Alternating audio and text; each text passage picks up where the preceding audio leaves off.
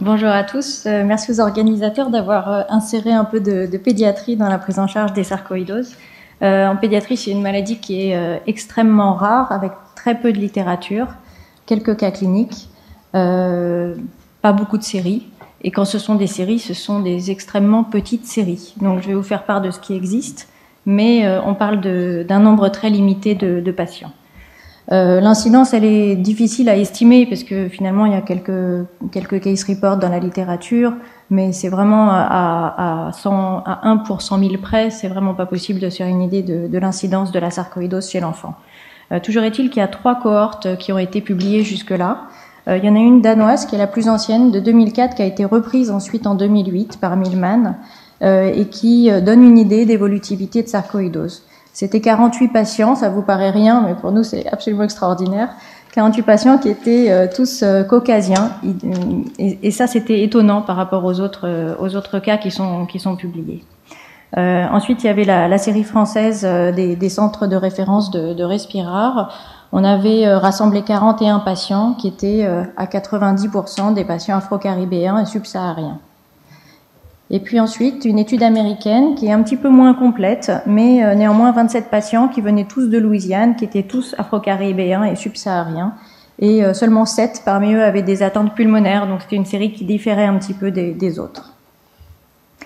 Euh, ça, ne veut rien dire de vous parler de traitement sans vous donner quelques idées sur la sarcoïdose pédiatrique. Donc juste très rapidement, hein, ce sont des patients qui sont de tout âge, euh, pas seulement des adolescents, c'est vrai qu'on entend plus parler chez les ados, mais quand même un tiers des enfants qui ont moins de 10 ans au moment du diagnostic de, de sarcoïdose, et ceux dans les deux cohortes pour lesquels on avait les, âges au diagnostic.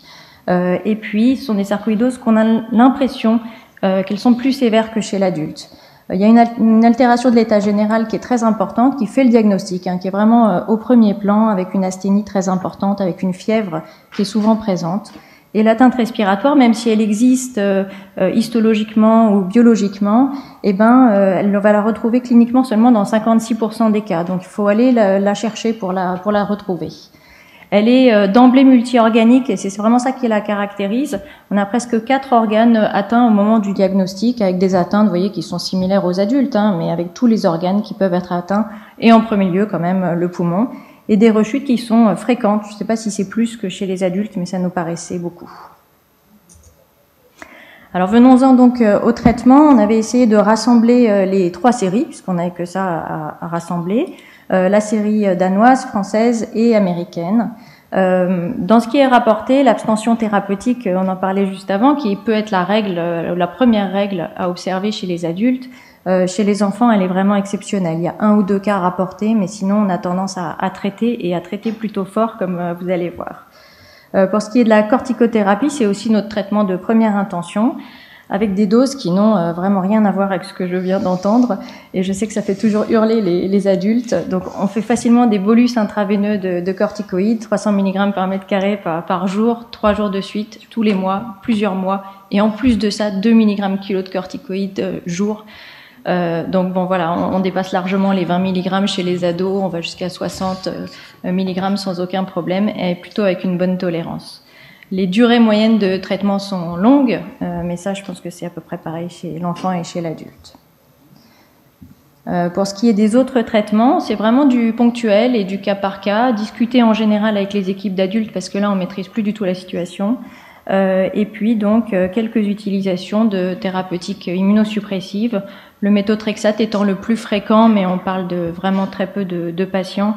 Et on est quand même euh, en France, je pense, les, les plus prescripteurs, sachant que dans la série américaine, ils prescrivent aussi beaucoup d'immunosuppresseurs en général et beaucoup de méthotrexate, mais c'était, comme on le disait, une plus petite série avec moins d'atteintes pulmonaires.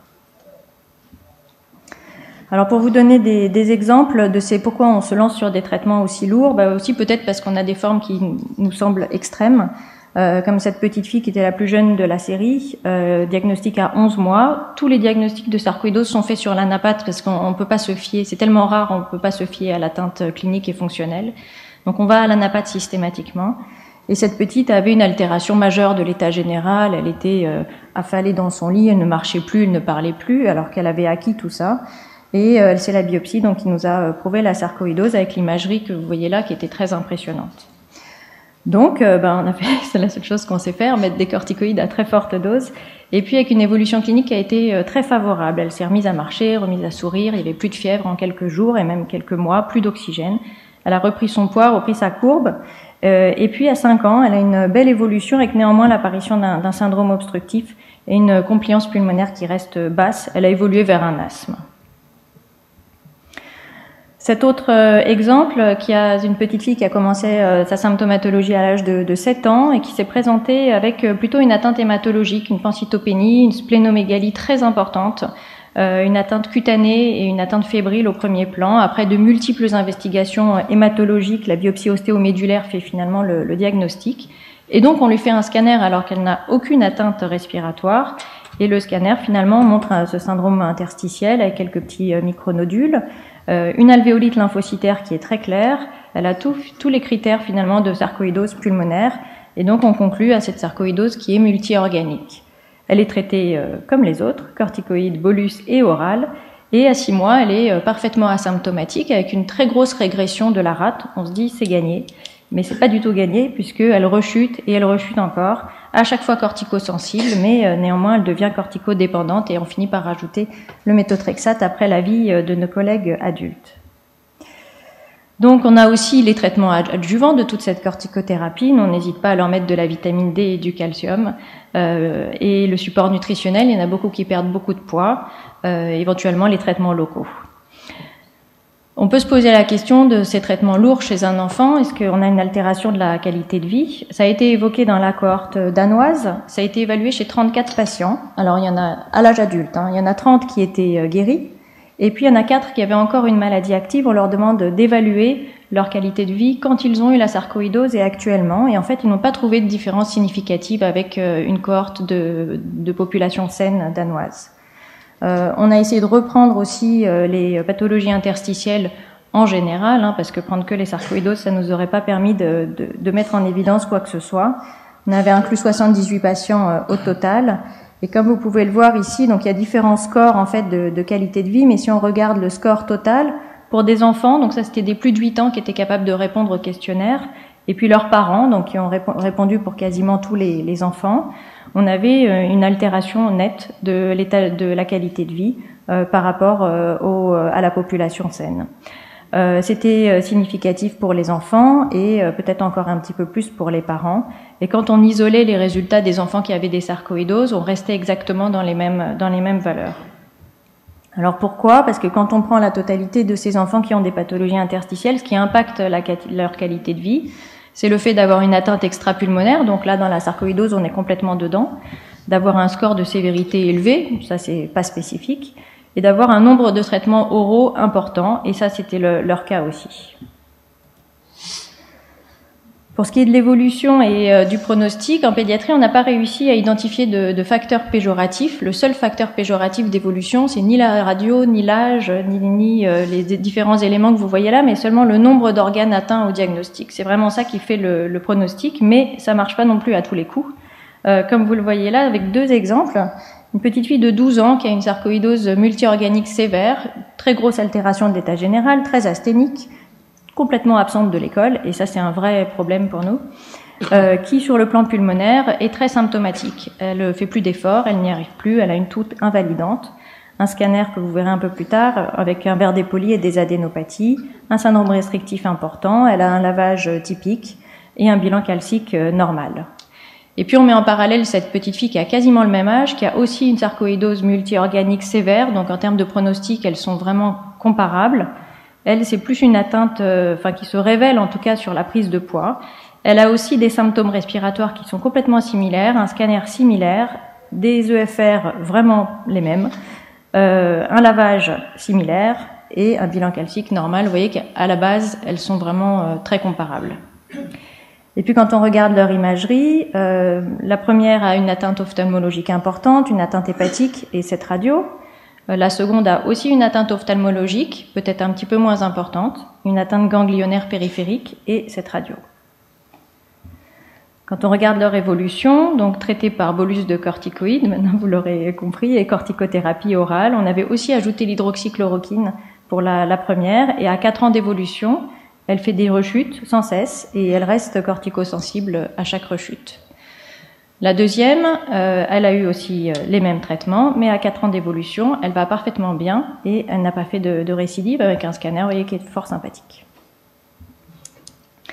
Donc on a un pronostic qui est très hétérogène, avec euh, une guérison sans séquelles dans 4 à 41% des cas. Alors bon, bah, ça veut rien dire, hein. on a deux séries avec des résultats extrêmement différents.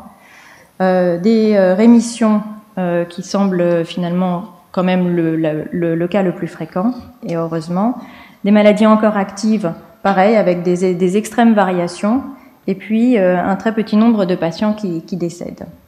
Euh, les séquelles qu'on observe sont c'est des radios anormales. Alors, est-ce qu'on peut considérer que c'est ou pas une séquelle? C'est pas une séquelle clinique, en tout cas, un syndrome restrictif, et il y a euh, une fibrose pulmonaire, des atteintes ophtalmo-articulaires et cutanées. Donc, est-ce qu'on peut faire le lien entre les traitements qu'on a appliqués et l'évolution? On n'a pas d'études prospectives, comme on, peut le voir chez l'adulte, donc on est obligé de se référer aux études rétrospectives et observer ce qu'on a fait euh, dans les années précédentes. Donc, on a regardé euh, les, patients et puis on les a découpés parce qu'on avait un a priori que les plus jeunes étaient les plus sévères. Donc, on les a découpés en moins de 10 ans, plus de 10 ans, pour se mettre à un âge euh, avant la puberté, après la puberté. Et on a regardé notamment sur le critère de sévérité pulmonaire. On se rend compte que bizarrement, finalement, les moins de 10 ans sont peut-être un petit peu moins sévères que euh, les plus de 10 ans.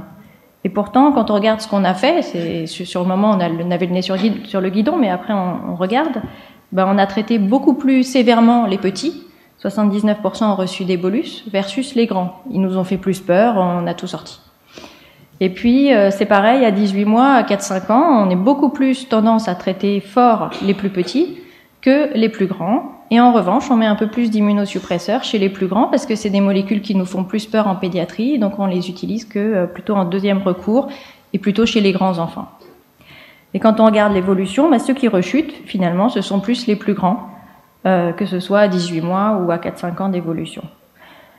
Alors, est-ce que pour autant il faut faire un lien entre ce qu'on a fait et ce qu'on observe? Est-ce que euh, le fait de traiter fort dès le début leur a permis de ne moins rechuter ou est-ce que c'était intrinsèque à une maladie qui était moins sévère? C'est difficile de le dire rétrospectivement. Il faudrait pouvoir avoir des plus grosses séries pour, euh, pour avancer. Mais en tout cas, ceux qui sont traités très fort au début semblent mieux évoluer. Est-ce qu'il faut appliquer la même chose aux grands? Bah, Depuis qu'on a fait cette étude, c'est ce qu'on fait. Donc, euh, réponse dans 10 ans. Je ne sais pas pour l'instant. Est-ce qu'on a des effets secondaires? Très très peu. Euh, malgré ces très fortes doses, on a extrêmement peu d'effets secondaires et sur les trois euh, séries que je vous ai montrées, il y a un diabète, une hypertension. Donc franchement, c'est pas pas énorme. Il y a eu quand même une leucémie secondaire, mais c'était euh, après immunosuppresseur. Donc au final, c'est une maladie qui est très sévère chez l'enfant, très polymorphe. On ne sait pas encore exactement si c'est la même maladie que chez l'adulte. On traite agressivement avec des bolus qui nous semblent plutôt bien tolérés et peut-être que ça conditionne le pronostic. On va prendre ça avec un petit peu de, de, prudence. Euh, notre but, en tout cas, pour les traiter, c'est de traiter la maladie. Bon, ça, c'est la première chose, mais aussi de, de, limiter la fatigue qui est au premier plan, de limiter les effets euh, systémiques et qui retournent à l'école surtout. Euh, Est-ce que c'est la même maladie que l'adulte? Ben, On essaye d'y travailler. On participe euh, comme on peut au PHRC sur les, euh, les, formes familiales de sarcoïdose. On essaye de faire des études de trio pour avancer sur les, études génétiques. On essaye de, voir si l'environnement a un rôle sur le déclenchement ou la pérennisation de ces enfants. Et puis, on essaye de suivre ces enfants jusqu'à ce qu'on voulait transmettre à l'âge adulte, et puis euh, voir si euh, on peut établir des, des facteurs de pronostic d'évolution à l'âge adulte vers des formes plus ou moins euh, sévères. Voilà, je vous remercie.